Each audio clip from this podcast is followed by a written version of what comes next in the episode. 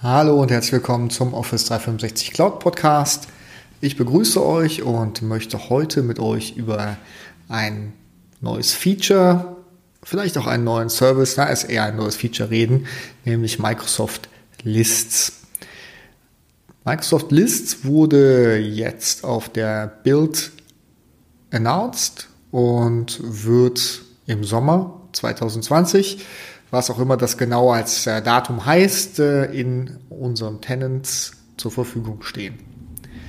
Vielleicht zunächst mal eine Analyse oder eine Einschätzung von mir, eher eine Einschätzung als eine Analyse, wofür werden Lists benötigt und äh, wie reiht es sich ein in die schon zur Verfügung stehenden Tools und dann gehe ich am Ende des, dieser Episode auf die Features ein und gebe euch eine kleine Bewertung, was ich insgesamt von dem, was heute bekannt ist, ähm, wie ich Lists einschätze.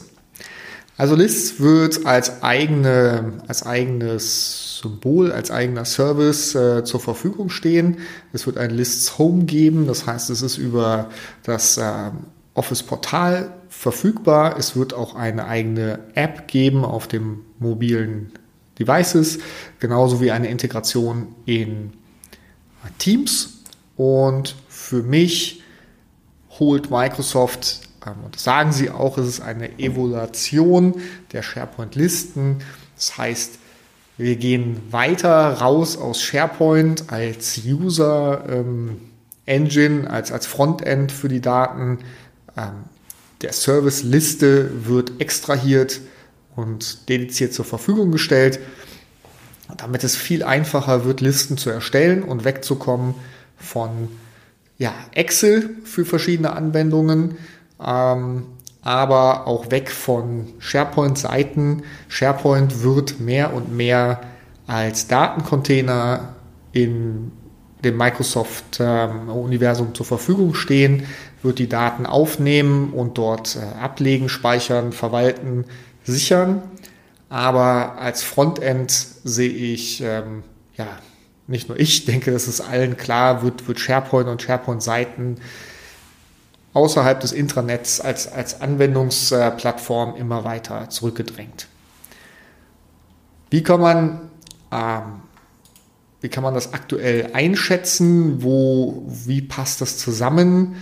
Ähm, wir haben jetzt ein neues Tool, was wieder neben den be äh, bekannten To-Do-Planner-Tasks und, und Excel liegt. Und ähm, ich möchte da die Microsoft-Einschätzung, der ich glaube ich, also der ich gut folgen kann, nutzen.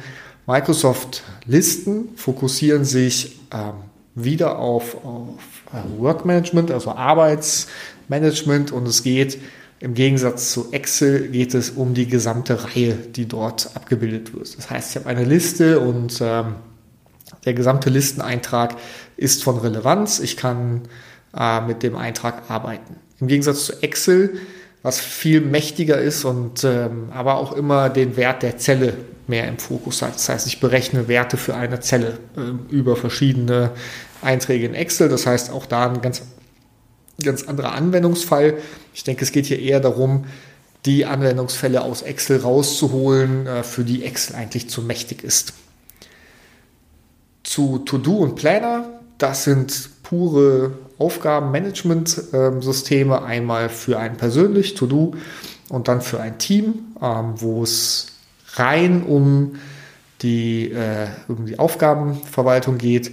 Und Microsoft Tasks als auch neues Tool, was angekündigt wurde, ist eine, ja, eine Aggregierung ähm, von To-Do und Planner und vielleicht noch anderen äh, Task-Management- ähm, Aufgaben.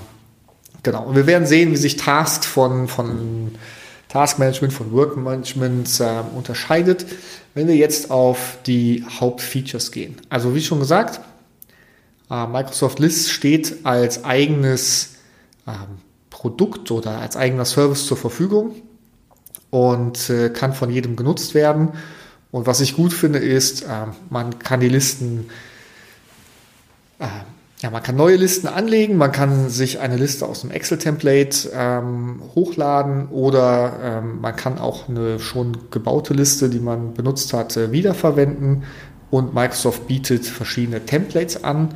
Und hier sehen wir schon den Unterschied zwischen Tasks und ähm, ja, was, was, Microsoft unter Work Management versteht. Das ist breiter gefasst hier. Also wir können äh, Listen fürs Asset Management, wir können eine Issue Tracking Liste anlegen. Ähm, das Beispiel, was in den Videos ist, ist ein, die Planung einer Konferenz. Das heißt, wir haben viel mehr Möglichkeiten, äh, das zu steuern und auch äh, die Sachen individuell anzulegen, was ja zum Beispiel bei To-Do und äh, Planner nicht funktioniert, eigene Spalten anzulegen. Und die Listen werden dann in SharePoint gespeichert und ja, es ist offensichtlich, dass es ähm, quasi eine SharePoint-Liste auf Steroiden ist oder integriert in die, in die Services, die, die es heute schon gibt. Wir können auf den Listen ähm, äh, Flows definieren, also Regeln werden sie hier genannt, ähm, dass wir, wenn etwas passiert, ein neuer Eintrag bekommt die Gruppe oder die Person eine Nachricht.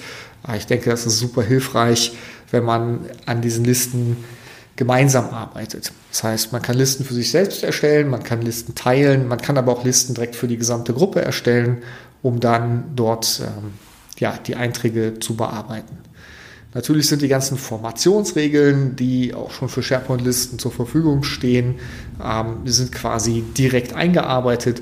Äh, die Listen sehen ähm, halt äh, nett aus mit, mit äh, Farben, können verschiedene Sachen hinterlegt werden, um es übersichtlicher zu haben.